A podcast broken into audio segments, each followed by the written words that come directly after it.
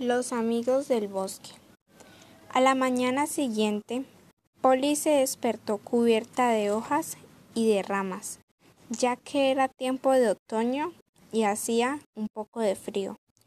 Polly tuvo que levantarse para ir a buscar ramas porque tenía mucho frío y quería hacer una fogata para calentarse. Mientras que buscaba ramas, oyó una voz que decía, Auxilio, auxilio, ayúdenme. Polly no recordaba que su amiga Lily también estaba perdida en el bosque y no le prestó mucha atención a la voz que escuchó. Tenía mucho frío y quería hacer la fogata pronto para calentarse. Cuando de pronto se acordó de su amiga y trató de devolverse hacia el lugar que había escuchado la voz.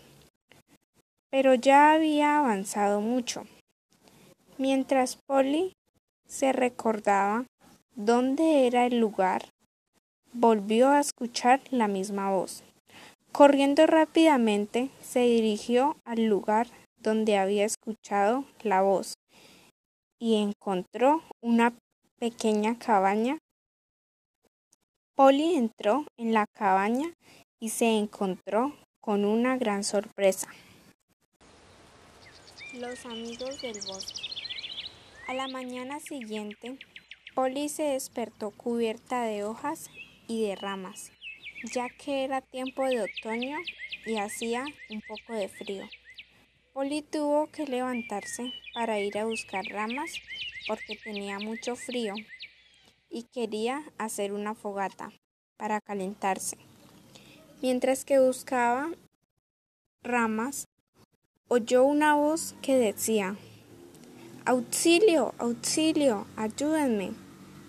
Polly no recordaba que su amiga Lily también estaba perdida en el bosque y no le prestó mucha atención a la voz que escuchó.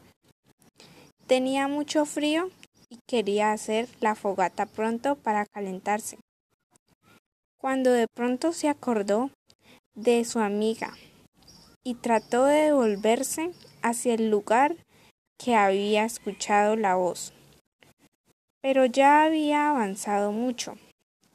Mientras Polly se recordaba dónde era el lugar, volvió a escuchar la misma voz. Corriendo rápidamente, se dirigió al lugar donde había escuchado la voz y encontró una pequeña cabaña. Polly entró en la cabaña y se encontró con una gran sorpresa.